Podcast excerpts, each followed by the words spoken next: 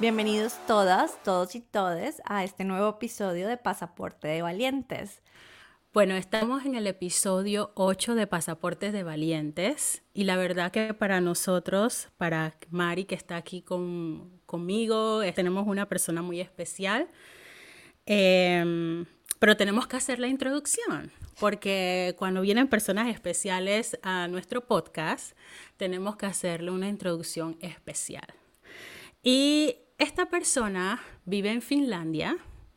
Eh, es una panameña que la verdad eh, creo que el mundo digital nos conectó.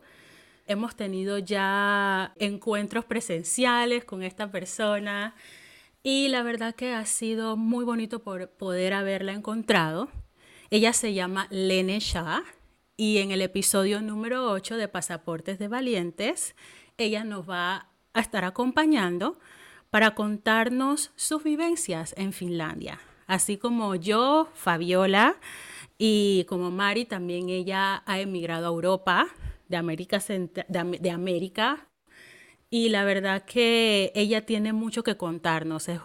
Lene es escritora, le encanta contar acerca de sus vivencias, no solamente de cómo está viviendo en Finlandia, sino también contar un poquito de cómo es la cultura allá, de cómo es, o sea, desde, desde, cómo, es, desde cómo es para ella esa vivencia y cómo demostrar lo hermoso que es allá.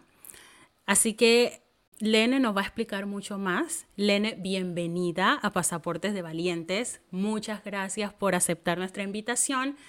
Y la verdad que, bueno, esperemos que este sea un episodio para para inspirar a muchos, así como nosotros hacemos estas entrevistas para inspirarnos a nosotras, eh, también que sea para inspirarlos a ustedes que nos escuchen.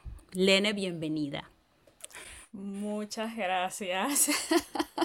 Ese intro, oye, me dejaste sin palabras. Eh, gracias por la invitación. Eh, sí, pienso que el mundo digital nos unió de una manera tan bella, bien inesperada. La verdad que sí. Eh, sí. Y, sí. Y pienso que hasta, hasta cierto punto eh, nos, nos salvó a las dos. Era necesaria esa conexión, definitivamente. Necesaria. Yo le había contado a Mari que nos íbamos a encontrar para el concierto de, de Beyoncé. Eh, y la verdad que fue muy especial. Sí, Mira, sí. Esos tres días, Mari, fueron como si yo hubiera conocido a Fabi de toda la vida. Es que a veces así son las cosas. Uno no, necesita mucho tiempo para decir como, ay, hay tantas cosas que nos unen que te conozco de toda la vida. Bienvenida, Lene, a Pasaporte de Valientes. Eh, muchas gracias por estar aquí. Muchas gracias por compartir, por estar acá, sentarte a compartir con nosotras tus historias, tus vivencias. Estamos muy felices de tenerte acá y nos causa mucha curiosidad, o bueno, por lo menos a mí que no conozco la historia de, de Lene, cómo el, quién es Lene y cómo termina en Finlandia. bueno, realmente que fue algo inesperado. la gente dice que es algo inesperado como para centrar algo de misterio, pero en mi caso sí fue algo inesperado. Eh, yo conocí a mi esposo por Tinder no fue ese amor a primera vista en un mall, fue amor a primera foto. este, mi esposo estaba pasando vacaciones e, en Panamá y bueno, él decidió descargar Tinder y en ese momento yo tenía Tinder también y él me vio y me, mandó un super like y yo, wow. vamos a ver qué pasa. Y nosotros eh, empezamos a chatear un lunes, eh, nos encontramos un miércoles y él se iba el siguiente lunes. Ya le tocaba regresar a Finlandia y él dijo no. Ya, creo que esta mujer no me la vuelvo a encontrar y decidió quedarse una semana más. Y yo, yo no podía pedir vacaciones, yo estaba trabajando, así que después del trabajo salíamos eh, y, y nos quedamos. Eso fue como prendados, o sea, yo vine a visitarlo a Finlandia, él, él fue conmigo para Panamá y ya después decidimos, ¿sabes qué? Pienso que lo mejor es que demos el siguiente paso de, de estar juntos eh, en un solo país. o sea que así es como tú llegas a Finlandia. Sí, me da risa porque él en la primera cita me preguntó si yo sabía algo de Finlandia. Yo, uh, sí. yo sé mucho. yo sé mucho sobre Finlandia, pero después, después, ya después, años después le dije, no, o sea, yo no sabía nada de Finlandia. País en, en el norte de Europa y that's it, o sea, de ahí, más, de ahí no pasa. Y bueno, antes de, de, ser Lene la que se mudó a Finlandia, Lene era una, una panameña, o soy todavía una panameña eh, que tenía su trabajito de 8 a 5, estudiaba al mismo tiempo su licenciatura, eh, salía con sus amistades. Eh, no sé si estaba en mis cartas encontrar a alguien y de pronto decirle a mi familia, bueno, saben que eh, creo que encontré a alguien y me voy. realmente que yo no me senté a pensarlo.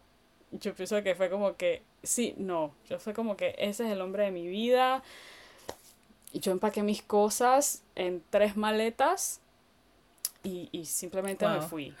O sea, cuando llegué a Finlandia fue que como que me pegó el shock, como que me pegó que, ok, tú dejaste todo lo que tú conoces eh, por, por amor, por, porque realmente que nos pusimos a pensar, sí pensamos entre los dos países cuál era mejor y pienso que no, no nos tardó ni dos minutos realizar, darnos cuenta que Finlandia era la mejor opción para los dos. Eh, pero sí, ya años después yo le digo a Oli como que, wow, yo simplemente empaqué mi ropa y... Y me fui. Y me fui. ¿Cuánto tiempo llevas en Finlandia? Seis años. Uy, ya llevas un buen tiempo. Sí, yo cuento sí. desde que me casé. o sea, desde ese día yo cuento mi estadía permanente en Finlandia. Yo no lo cuento, por ejemplo, porque yo había llegado ya como un año antes. Pero yo no lo cuento así. Yo lo cuento exactamente cuando me casé y ese año entre que te casaste y llegaste a Finlandia, ¿cómo fueron las cosas? Yo pienso que al principio fue fácil, ya después vino la parte que yo diría que fue un poquito más eh, difícil, el adaptarme, el idioma, el clima, que pienso que eso fue lo que más mm. me afectó porque yo llegué exactamente en noviembre. O sea, noviembre en Finlandia es súper oscuro, no hay nieve, exacto, se ve súper triste, súper de película de terror. Y a ese clima fue que yo llegué.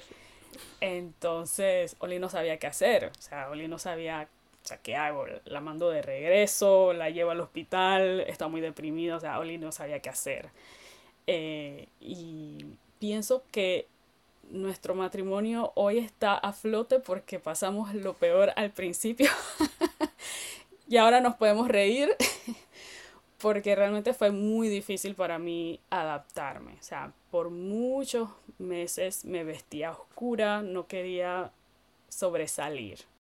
Te íbamos a preguntar, o sea, ya tienes seis años en, en Finlandia, eh, nos cuentas esta trayectoria que hiciste Em, y también que, bueno, muy interesante que fue porque conociste a tu esposo en Tinder y hay algo que creo que ahí vale como la pena como resaltar es porque esas son historias que no se escuchan todo el tiempo, que conocemos a personas online y nos conectamos eh, de tal manera que, que, ¿por qué no? Llegan a ser eh, nuestras parejas, llegan a ser compañeros de vida y a veces eso resulta imposible o, o Em, o sea, se cree como algo imposible porque sabemos que hay muchas historias que no terminan bien. Pero la tuya terminó, ha terminado y continúa y sigue y, y, estás y te ha llevado a vivir experiencias que están transformando tu vida, o sea, que siguen transformando tu vida porque tú estás todavía siendo en ese proceso. Y ahora es cómo te estás integrando en Finlandia. O sea, si estás casada, con estás con tu esposo viviendo, pero ¿cómo es esa Lene en Finlandia? O sea, ¿cómo te integras? Mira que me costó, me costó integrarme. Sí te puedo decir que Finlandia es un país muy, de una sociedad muy, no sé si decir difícil, pero pienso que, por ejemplo, el hecho, por ejemplo, algo como tan fácil como hacer amigos, es algo que, que, que sí me costó. Y me hacía falta ese, esa red de amistades en Finlandia. Y eso yo pensaba, yo siento que eso era lo que me hacía falta para adaptarme del todo. Sí me costó adaptarme porque en Panamá yo era independiente, pero acá en Finlandia, por el tema del idioma, yo dependía de mi esposo para llenar documentos de, de, de lo que fuera del banco, todo. Yo necesitaba a mi esposo y eso a mí me hacía sentir súper mal. Me hacía sentir como que yo era, no sé, como una carga para él. Em, y él me decía, pero si yo fui, la, yo, yo fui el de la idea. Sí. de Sí, pero una cosa es lo que ellos digan y una cosa es lo que uno siente, ¿no? Es, es la experiencia. Y, y yo creo que Sí. las mujeres latinoamericanas somos muy independientes. Nos gusta ir Correcto. acá, hacer esto, movernos aquí, movernos allá. Entonces, como que siempre, como que eh, como hemos crecido en ese ambiente de ser independientes, eh, por lo menos eh, en Colombia es así, yo creo que en Panamá, como ustedes también dicen, es así, en muchos países de, la- de Latinoamérica, y llegar a esa situación donde ya no eres tan independiente y necesitas del otro, cuesta, cuesta, Claro. Y, y lo hace uno, porque a mí también me ha pasado y lo hace uno pensar como, uff, es difícil, es como, Es ¿qué- ¿qué, difícil. pasa con mi independencia? Yo pienso que para mí lo sentí más cuando tenía que ir al doctor. Y que mi esposo hablara por mí, o sea, como cuando uno es chiquito y va- vas con tu mamá y tú, tú, tú solamente estás ahí sentado y tu mamá hace toda sí, la charla y tú estás ahí como que... Así Sí. me sentí. Para mí fue como que, ok, detesto depender de mi esposo. Él no lo sentía como una carga, obviamente. Para él era el amor de él era ayudarme y que yo estuviera bien y recibir todos los servicios que... que Médicos eh, que necesitaras. ex- Exacto, en ese momento. Pero para mí yo era una carga. Ahora sí te puedo decir que me defiendo mucho más que, que en esos primeros años. ¿Has aprendido el Eh, idioma? Ay. Mira, yo he escuchado casos de gente que ha aprendido el idioma en seis meses. Por favor, que me manden un DM por Instagram porque, Si la escuchan, por favor, mándenle todos los tips. porque yo he escuchado a gente que ha aprendido en un año, seis meses, pero te puedo decir que esto sí fue culpa mía. Yo pienso que la depresión en ese momento me cerré. Y decía, este idioma es difícil, no, esto no me va a entrar. Yo sobrevivo con el inglés, en Panamá no me estu- estuviera pasando esto. O sea, me cerré con el idioma. Ahora sí te puedo decir que puedo mantener una conversación ahí. Llega un momento que me quedo sin palabras, pero ahí, o sea, ahí voy. Eh, y me, me puedo defender un poco más sola. Eh, pero sigo estudiando el idioma. Sí, igual no es de culparse porque en ese momento tú estabas viviendo tu momento, tu proceso, tu proceso de llegada, un tercer idioma es de nuevo, si nada más Sí. con el inglés es como, uf, en serio, y con acostumbrarse a un nuevo lugar, so- son muchas cosas, entonces todo, todo a su tiempo, de pronto en un futuro, en una próxima llamada nos digas, ya Sí. aprendí el finlandés. Y yo pienso que manejo. sí. En ese, en ese momento sí, yo estaba como cerrada, estaba, estaba muy, muy como que toqué fondo, o sea, estaba muy triste, extrañaba mucho Panamá, pero pienso que era el invierno, porque de nuevo llegué en pleno invierno. Sí. Llegué en pleno invierno, no tenía amistades, este, el piso estaba resbaloso porque había hielo, entonces yo dije, no, no, no, en Panamá, olvídate, no hay nada de eso de hielo escondido, Mm. Ellos le dicen hielo oscuro, hielo, hielo negro, sí. que no, Panamá no hay eso. Eh, entonces sí me costó, pero encontré amistades y ya de ahí como que Empezaron las cosas a mejorar. mucho mejor, mucho mejor. Eh, conocí una pareja, ella es australiana, él es de Finlandia, y a ella la conocí en un curso de finés y en pleno invierno. Oli me llevaba a la casa de ella y teníamos cenas en la casa de ella con el esposo, con sus hijos. Eh, y la pasábamos muy bien. Y al sol de hoy, ellos se mudaron a Suiza y cada año nos encontramos. Cada año Oh. nos, nos encontramos y conversamos de esas vivencias y cómo les va a ellos, cómo nos va a nosotros. Eh, ya es como religioso. De cada año Sí, en verano nos vemos. Eh, O sea que el- tú update. dices que tú dices que, o sea, algo que te ha ayudado y que te ha sostenido, que esa era una de las preguntas que teníamos, o sea, durante este proceso de integrarte en, en la cultura finesa y en la vida eh, finesa, ha sido encontrar personas con quien compartir. Sí. Sí, eso es... Eh, y no, y es que, o sea, lo, lo, lo, lo, remarco porque es que a veces este, estamos solos, eh, nos sentimos solos en este proceso y a veces no encontramos como, no encontramos respuesta o no encontramos formas de cómo realmente salir de, ese, de, de, de esa sensación de sentirnos solos en el momento. O sea, y como tú dijiste, o sea, uno se, a veces como que se encierra en su propia realidad y no, no hay salida. Pero algo que tú has mencionado y es importante y es que, en, o sea, tú los buscaste, o sea, ¿cómo fue, cómo fue que los encontraste a ellos? Fue por, fue el, por el, curso, curso ¿no? Sí. Ella, ella tomó fue un por curso el de curso, o sea que, Sí. o sea, donde te conectas. Sí, porque es como, Sí. ¿qué situación estoy viviendo yo en este momento? De la vida que otra persona también pueda entender mi situación. De pronto alguien que esté aprendiendo el idioma. Sí. El idioma, Ella exacto. entendía, idio- eh, Mari. Ella sabía cómo me sentía.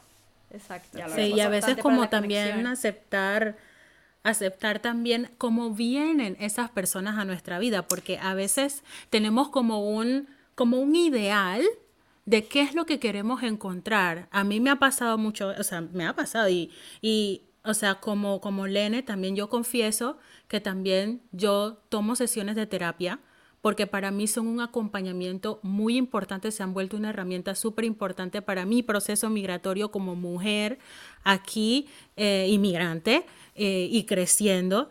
Y, o sea, han salido ese tipo de cosas, o sea, me he dado cuenta que, wow, o sea, no he encontrado de pronto en este momento, o sea, como las mismas amigas que yo tenía en mi país. Eh, y entonces las personas que a veces vienen no las acepto porque estoy esperando que sea todo igual a como estaba, a como, a como estaba en Panamá. O sea, y, y eso pasa no solamente con la comida o con la forma de vestir, o, o de pronto también con, um, no sé qué otras cosas más, nosotros eh, queremos como que todo sea igual, pues, y no lo es. Entonces, cuando nos damos cuenta que no lo es, como que nos cerramos. Pero tú muestras que abrirse, o sea, ¿por qué no? Y entonces, mira, te, te, o sea, hay como una luz allí, ¿no? O sea, Sí. Sí, algo que, que me he dado cuenta en todo, escuchando los procesos de, de la gente que nos ha acompañado aquí en el podcast, de otros eh, amigos que han emigrado, de nosotras mismas, es eso. A veces nos cerramos mucho a no tener un grupo de apoyo. Yo puedo sola, yo lo voy a hacer sola. Y el grupo de apoyo es muy importante. Creo que a veces hace la diferencia totalmente eh, para una persona que ha emigrado tener un grupo de apoyo. Sí.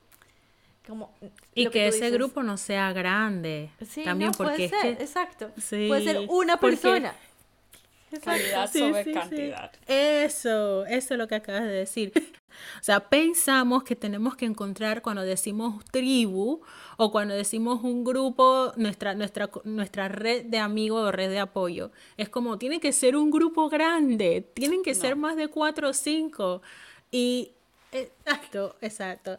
Y mira que, que a veces solamente no tienen que ser ese montón, puede ser una o dos, puede ser una sola persona. Una sola Pero, persona. y, y, y no, te, no, no crees, Lene, que también es un tema de, de, de la edad, aunque a veces yo, o sea, a veces yo, me, po- yo pienso eso, es como que es la edad como que emigramos en ese momento de nuestras vidas, tú sabes que, están, que no solamente estábamos en una transición de país, sino que también nosotras como mujeres, entonces aquí venimos y claro, la migración, ¿no? Em- emigrar nos pega durísimo, pero también en cambio nosotras, y em- empezamos nosotras con ese proceso de a elegir también, porque ya estamos grandes, o sea, estamos solas en un ambiente solas donde nos, ya nuestras madres no están ahí para decirnos, dizque, dizque, ay, no, esa amiguita tuya no me gusta, sí. esa amiguita No te conviene. y no, te conviene. eh, eh.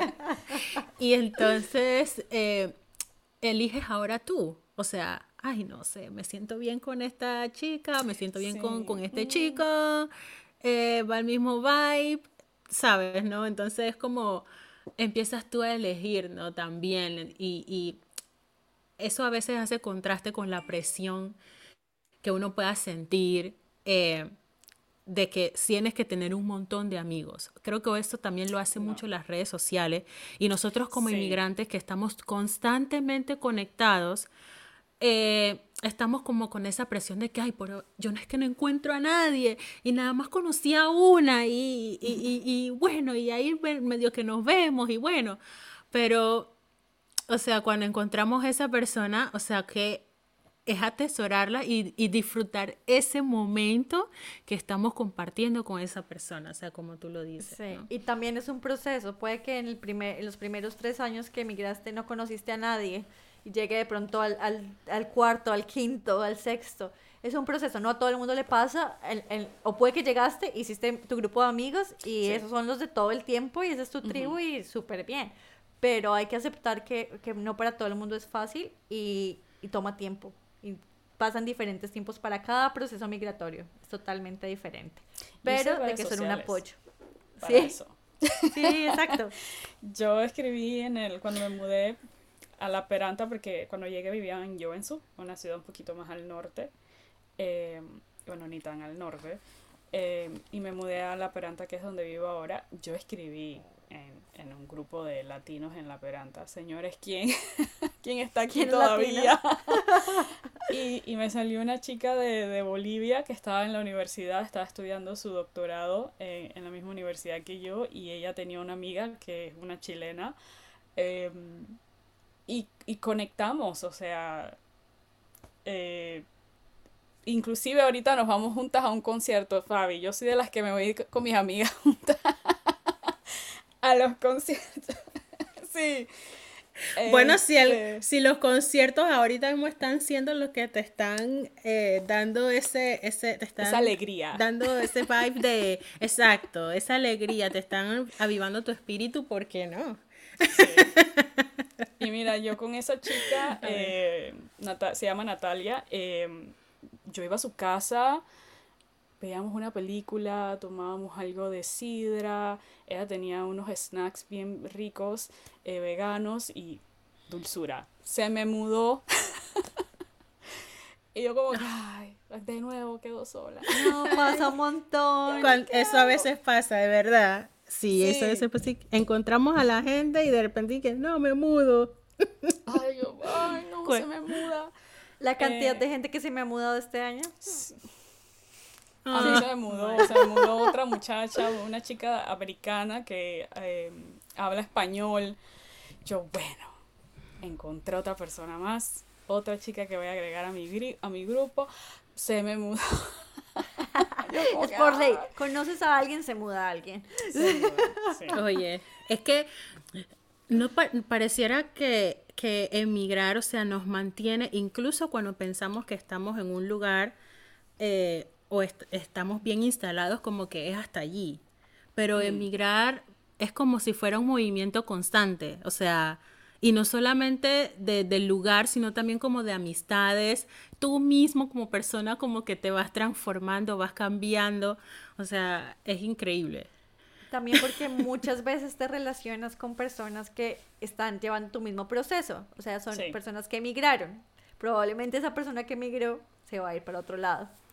Sí. Algunos se quedarán, entonces por eso siempre pasa, siempre es como, uy, llegó una nueva persona, no, pero de pronto sí, se va a ir. Ay, yo las atesoro, Mari, yo, ay, no, no, se vayan. Este... Yo he aprendido mucho a vivir el momento. Sí. Vivir, sí, eso me ha enseñado. Ese, ese es como sí, mi, sí, mi, moraleja con las amistades de, del proceso migratorio. Es como a vivir el momento, disfrutar el momento con esta amiga que tengo en este momento y, y atesorar eso. Sí, porque atesorar lo que hay. Se van, se van. Sí. Se me han mudado ya dos. Exacto. Oh, Qué, Qué dolor. Bueno, lo bueno es que tienes a, a, a tu esposo acompañándote. ¿Cómo ha sido esa relación esposo. con él? Bicultural, bueno. diferentes culturas, ¿cómo es la cultura finés? Bueno, yo, yo siempre digo que Oli no es el típico finés. Él no, él no es, él no es el típico, ¿sabes? Me, me Oli es, yo pienso que Oli en su otra vida él era latino, o sea, él tenía, él tiene trazos latinos. Porque hay cosas que yo me quedo como que, wow, o sea, no puede ser, o sea, tú, Tú eres más latino que yo. No, exacto, tú no puedes ser eh, finés. O sea, hay veces que se sale con unos chistes que me quedo, o sea, ¿de dónde sacaste eso? Mira que el tema cultural nos afectó hace, hace poco, el tema cultural. Eh, por ejemplo, como eh, algo sencillo como él le habla cómo él habla con sus padres versus cómo yo hablo con mis padres es muy diferente. Ahí sí me quedo como que, ay, yo no podría decirle a mi mamá, llamarla por su primer nombre. ah, no, podría. Ese, ese es choque cultural. Sí, choque cultural. Em, el cabello, Mari. Para los que nos escuchan, yo soy afrodescendiente, así que mi cabello es muy rizado. Ahora yo me lo me hago relajante, me, hago el químico, no sé cómo lo llaman en diferentes países. Eh, pero yo, yo pasé por una transición. O sea, yo me corté todo mi cabello y me lo dejé natural. Y mi fan número uno, Mari, fue mi esposo. Ay, así es que es. Eso estaba... Después de uno, el esposo. Estaba fascinado con mi cabello natural, tus rulos, hay que comprarte los productos. O sea, él estaba hasta el sol de hoy. Ese hombre, yo creo que él está más preocupado por mi cabello que yo misma. O sea, ya te, toca hacerte relajante cuando, cuando vas a hacer la cita. Acuérdate de comprar los productos. Que sí, que sí, el gel, que sí o sea, yo quedé impresionada. En, ahí, ahí fue donde él entendió la, la magnitud de lo importante que es el cabello como mujer negra y como mujer latina que se nos ha enseñado que el cabello es algo tan importante. Al principio él no me entendía. O sea, él me decía como, pero si te ves bien, yo no, yo, yo no me veo bien, o sea, yo me tengo que arreglar. Entonces, ya ahí él entendió cuando él tuvo que manejar dos horas, Mari, de la Peranta Alasti, que es la ciudad donde vivía la, o vive la, la señora que, que en su momento me hacía el relajante. Yo decía, e, esto, esto es. Este es el tema de las culturas. Es todo esto, es todo ¿Y cómo encuentras a una persona que te haga el relajante a dos horas? Eh, Yo, por internet. redes sociales. para las redes sociales nos resuelven. Oye, yo me encontré O sea, esas cosas son buenas. Una dominicana. Me encontré una dominicana, yo, señor, usted es el ángel caído del cielo. y yo me hacía el relajante dos veces al año. o sea, porque me daba dolor poner a Oli manejar esas dos horas. Y, o sea, la gasolina, comíamos en Lasti, o sea, me daba dolor. y verlo ahí sentado, o sea, que el relajante no es que dura una hora, dura, ¿qué? Cuatro horas ahí sentado, y te lavan el blower, Y él es un proceso, y él ahí sentado. O sea, él no se movía de ahí. Acompañándote ahí. Acompañándome. Porque él me decía, cualquiera te puede hacer el cabello aquí en Finlandia. Aquí todas las estilistas van a la universidad y estudian. Yo, señor, no es lo mismo. Ah. El cabello finlandés. Choque cultural. Y, sí. y también el tema del conocimiento de esa parte, ¿no? de que es ser mujer negra. Me, estoy, me he casado con una mujer negra. Ahí hay como... Sí, sí, sí, sí. Ahí, ahí le pegó el choque, porque él decía, pero ¿por qué tenemos que ir hasta Lasti si cualquiera chica aquí que fue a, la escuela de, de, no sé, estilismo, te puede hacer el, el, el relajante? Yo, Oli, no es lo mismo. O sea, voy a terminar con el cabello, la cabeza quemada, o sea, no puede ser. Yo voy donde la señora... Que sabe. Que sabe, ¿ok? Y cuando Oli vio el proceso, Oli me dijo que, ok, wow, sí, no, no, no, tú necesitabas a alguien especial. Entendió. la experta, el experto, Oye, sí. Ahora él es experto. ¿Y la comida? ¿Qué tal? ¿Qué tal es la comida en Tuve un choque con la comida. Mi primera Navidad aquí en Finlandia. Eh, ya ahora yo paso las Navidades en mi casa. Tú la organizas. sí, eso fue un choque cultural porque mi mamá usualmente pasa Navidad en su casa porque ella tiene la creencia de que el espíritu de la Navidad va a pasar y va a ver tu casa oscura y no te va a dejar las bendiciones. Eso es lo que mi mamá oh. considera. Entonces mi mamá dice, ¿para qué? O sea, ella sacó cuenta que como dos años que no pasamos Navidad en la casa, nos fue mal ese año. Entonces ella pasa Navidad en su casa. Ay, Entonces, me yo encanta. Tengo esa, esa Creencia. De pasar Navidad en mi casa. Entonces, pasé Navidad en casa de mi suegra, mi primera Navidad. Estaba toda la familia aquí, la mamá, el papá, eh, la, la hermana, el esposo de la hermana. Y yo no veía movimiento del horno. Yo decía, pero... Bueno, y pero la, entonces la aquí- comida Y que la comida para nosotros es tan importante. Es el centro, oye, sí. pa, Yo es que decía, eso no puede ¿y la faltar. No, no puede faltar, por favor. Y la comida, si yo no veo movimiento de... Ok, primero que todo ellos acá no comen arroz, que los panameños para todo arroz. en Colombia es igual. sí. sopa y arroz, arroz con pollo, arroz para todo. Arroz con coco, arroz con Arroz con coco, arroz con guandú. Y yo decía, ok, voy a pasar hambre. Súper dramática. Este, y hicieron un puré, no me preguntes qué vegetal, porque sé que había puré de papa y ellos tienen algo que ellos le llaman como porca analático, que es como un como un puré de, de zanahoria con algo, o sea, sabe muy bien. Ahora me gusta. Ojo. En ese momento yo quedé como que, ¿qué es esto? Wait, wait, wait, wait, Mari- what? Sí, yo estaba como que. "Ah". Mi suegra salió, agarró algo de, de afuera de la casa y ella entró, lo puso en la mesa, lo abrió y dijo, aquí está el jamón, vamos a comer. Yo, ah. yo, Wow. yo miré a Oli y yo, ok, el, el jamón está, el jamón está frío. Y Oli dije, sí, aquí eh, comen el jamón frío. O sea, ahora. Como carnes frías. ojo, Pero, pero, ¿de dónde Sí. lo sacó?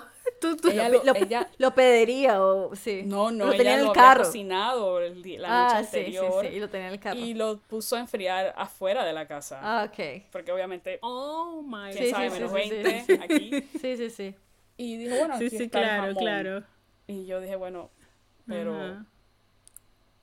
ok. Ahí fue mi, primer, mi primera comparación y choque cultural, porque en Panamá el jamón se come caliente. sí, Tu mamá sí, sí. Tu mamá ha luchado todo el día para que tú dejes como un ja- jamón frío. No, no. no. Entonces, yo le expliqué a mi suegra. En Panamá no tienes tampoco cómo enfriarlo a, los 20 grados. No, para nada. Yo le dije a Oli, eh, ¿será que yo puedo calentar mi pedazo? O sea, fue como que todo el mundo como que me miró.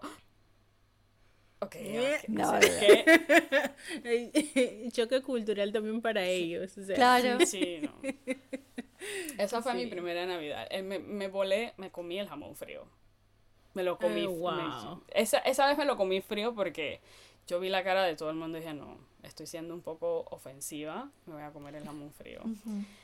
Pero de las siguientes Navidades yo hice mi ensalada de papa, Fabi sabe, Sí, de sí.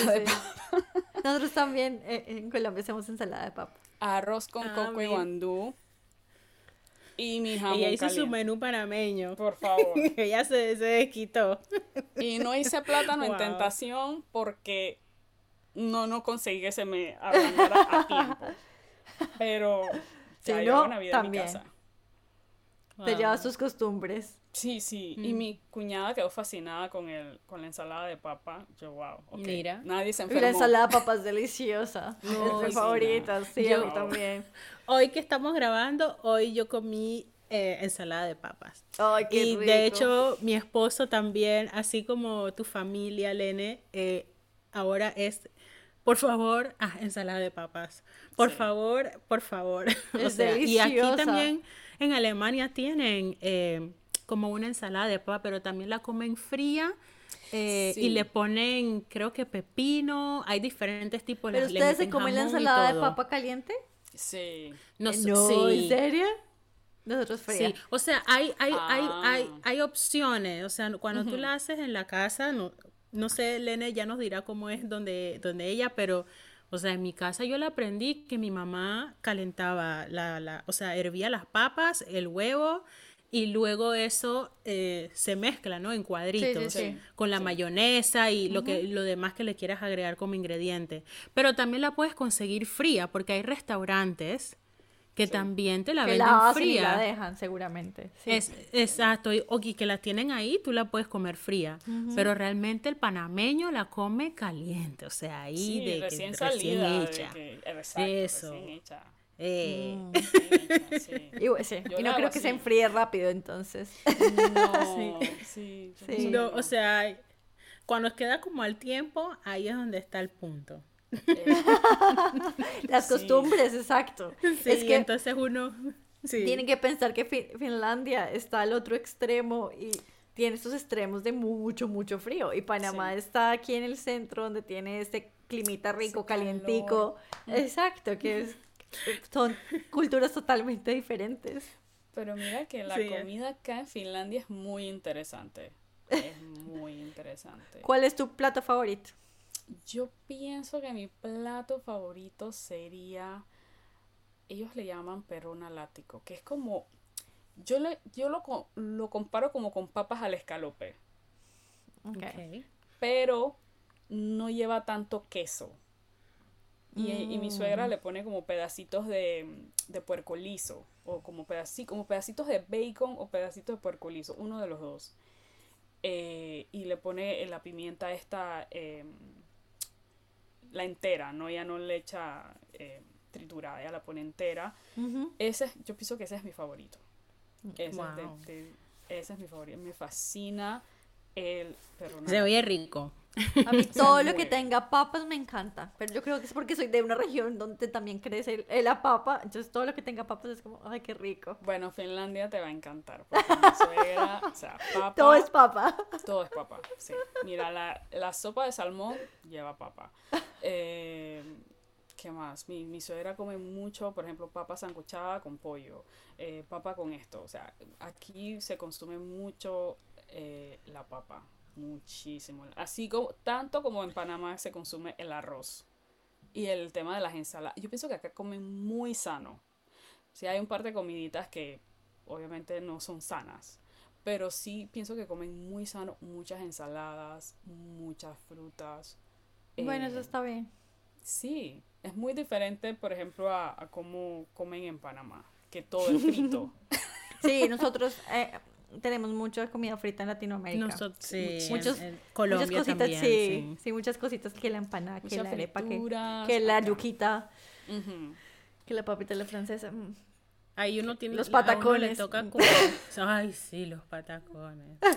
Me fascina. Acabo de tener como un, un recuerdo así, ay, los patacones. Sí, a Oli le fascina los Uy, es que son patacones. deliciosos. Y quedo yo comprando plátano, Marlene, los patacones. Cuando me haces patacones, yo, ay, los patacones es Y, y con, y no sé cómo, cómo, cómo haces tú para conseguir los patacones, porque acá tenemos que ir hasta una tiendita especial, No, acá no. eh, aquí en el área donde yo vivo, una tiendita especial eh, donde venden este tipo de, de o sea, de, de verduras De- y de, que no son de- que no son frutas de Alemania, sí. Que no son de Alemania, exactamente, correcto. Yo tengo en una, un supermercado. sí, yo tengo una que se llama Manchester Superstore, que también quedaba en Manchester, no sé si te acuerdas, Fabi, pues hay una aquí en Liverpool y ellos venden los, los plátanos. Ay, mira. Acá, acá sí hay muchas, hay, hay varias, ti- es que como acá hay tanta diversidad, hay varias tiendas que venden, eh, he encontrado hasta ñame, yo encontré la ¿Que ñame es Wow. yuca? Es un tipo. Es parecido, parecido Parecida a la al- yuca. sí, es parecido. Ajá. Es parecido, pero sí son ñame. diferentes, sí. Es como el ñame y otoe, son, son, son como de la misma familia. Creo que el Ah, otoe es como morado. Sí, creo que el ñame y el oto es un poquito más, exacto, la yuca es otra Sí, cosa, sí, es verdad. Otra cosa. Pero yo los he encontrado acá. Acá, acá me parece que un panameño encontró culantro. Porque yo sé que en. México es cilantro. Ay, yo, ¿qué, qué es culantro? Sí, sí, el de, el de nosotros es como más largo y es más oloroso. Pienso que esa es la y es diferencia. cilantro, pero Y lo el llaman cilantro, que ellos sí venden Ok. acá cilantro. Ah, ok. En Colombia, Mari, ¿cómo es? ¿Es, es cilantro? Cilantro, de Mira. pronto si alguien conoce el culantro. Pero el, ¿Cómo se el- llama? el cilantro de ustedes es largo. Mari le da risa al culantro. Mari, ¿qué pasó con la palabra culantro? Sí, sí, sí. Culantro, culantro, culantro. Sí, ese es el de nosotros. ¿El de ustedes es largo, Mari? ¿O es el chiquito? Chiquito. Porque ajá, ese es, el, ese es el cilantro. Nosotros tenemos culantro. De ¿Quién pronto en alguna, de pronto en alguna región de Colombia hay culantro. Ese es, es que en Panamá ese, De qué buena, afuera ¿saben de tu casa. culantro? señora aquí. Y que señora, regálame un poquito de culantro. País equivocado. Peor. Peor. Pero acá encontraron. Un panameño encontró. Culantro. Sí, encontró culantro. Y hay un panameño que hace Emprendiste una tamales. nueva. Ay, eso sí, que me hace tanta falta unos tamalitos. Acá sí, un panameño hace tamales. Precisamente. Oye, pero estaba- Lene ha encontrado de todo en esas redes sociales. Y esta es la man. Hay que preguntarle las cosas. Sí, yo no soy tan buena para eso. Sí. Bueno, Lene, ya para ir finalizando, para ir cerrando, cuéntanos qué es eso que sabes ahora que te hubiera gustado que te dijeran antes de emigrar. coge las cosas con calma y con much y mira toda la experiencia de manera positiva. Yo pienso que y que no te dé pena pedir ayuda, Sí, porque pienso que eso es algo que a nosotros los latinos nos cuesta muchísimo sí, porque se nos ha enseñado a ser tan independientes y a tragarnos tanto las emociones porque se, se nos ha enseñado que el ser vulnerables y el pedir ayuda es como un símbolo o un signo de debilidad. Y yo pienso que, me- que si yo Así hubiera es. pedido ayuda antes, cuando me sentía muy mal, cuando pienso que estaba en lo peor de, de mi depresión, pienso que eh, la situación hubiera sido, o sí, la situación hubiera sido en general totalmente diferente. Y ahora, ahora como que me siento y a reflexionar, que si yo hubiera visto las, la, esta aventura de manera positiva eh, y hubiera tomado, por ejemplo, el idioma de manera positiva y lo hubiera visto como que es algo que a la larga me va a funcionar, yo pienso que de nuevo la situación o la experiencia al principio hubiera sido totalmente diferente. Yo pienso que mi consejo para cualquiera persona que está pensando en dejar su país es no compares, porque es algo que ten- tendemos a comparar, es algo que es, imposible. Ten- tendemos a comparar nuestros países, no compares los países. Eh, pide ayuda si la necesitas, que no te dé pena pedir ayuda. Toma cada experiencia de manera positiva. Mírale cada, a ca- o sea, a cada experiencia mírale el lado positivo. Porque si le miras el lado negativo, te quedas ahí. te quedas ahí, te quedas estancada, te quedas adolorida. Entonces yo pienso que sería eso. Sería todo tomarlo con calma. Un día a la vez. Empieza a armar tu grupito, haz lo que yo hago, redes sociales, ir buscando, descargarte un app para hacer, para hacer amigas, para hacer amigos, o sea, lo que yo te digo, inclusive toma cursos de algo, ahí tú vas a encontrar a alguien que se va a hacer, va a ser parte de tu tribu, parte de tu pandilla, no sé cómo le llamen cada persona, eh, y trata de no perder el contacto, por ejemplo, con tus amistades en tu país de origen, que es algo que sí, Ah, sí. me ha pasado a mí. Que Ese es otro grupo. Sí, Ese es otro es- soporte. es otro soporte. Ellas están a la distancia y yo a mis, a mis amigas, a mis dos amigas en, en Panamá que, que estuvieron en- en- conmigo en lo peor, yo siempre les agradezco porque siempre eran como que, Lene, tú puedes, tú no eres así, tú eres, tú eres fuerte, dale que tú puedes y realmente que me ayudaron muchísimo. Y esas son las amistades que tú te das cuenta de nuevo, calidad sobre cantidad. Sí, eso es cierto. Wow. Esas amistades se quedan contigo y esas son las que van a estar contigo a lo largo de tu vida. Y, y esas son las amistades que yo tengo un grupo de WhatsApp con ellas y hay veces que nos perdemos por un mes y regresamos Pero, y es sí, igual. están O sea, ahí. Sí, están así ahí. es. Sí. Ese sería mi Estas son consejo. las que perduran de verdad, Esas son las que a, perduran. a pesar de la distancia. Sí. Ese Ay, sería- muchas gracias, Lene. Gracias por Sí, invitarme. sí, sí. De verdad que tu historia eh, es muy, muy bonita. Eh, cada detalle, como lo has llevado en estos seis años. Eh, sabemos que no es un proceso fácil, pero pues lo importante es saber que todo pasa. Todo pasa con calma y uno se va adaptando. Entonces, muchas, muchas Sí. gracias. Muchas gracias por Así es. Lene. Bueno, gracias, Lene, en verdad. Y bueno, atesoramos cada momento de esta de este episodio, la verdad. Y esperamos que también para los que los escuchen, que también sea de inspiración y que también los podamos haber acompañado en este, en este episodio. Para finalizar, te invitamos a que te suscribas al podcast en nuestro perfil de Spotify y Apple Podcast. Nos encuentras como Pasaporte de Valientes. Allí podrás encontrar nuestros episodios y compartirlos con todos tus amigos y conocidos que se encuentran en un proceso migratorio. Queremos compartir contigo y leerte. Esperando que hoy te hayamos acompañado e inspirado, nos vemos en el próximo episodio. Hasta luego.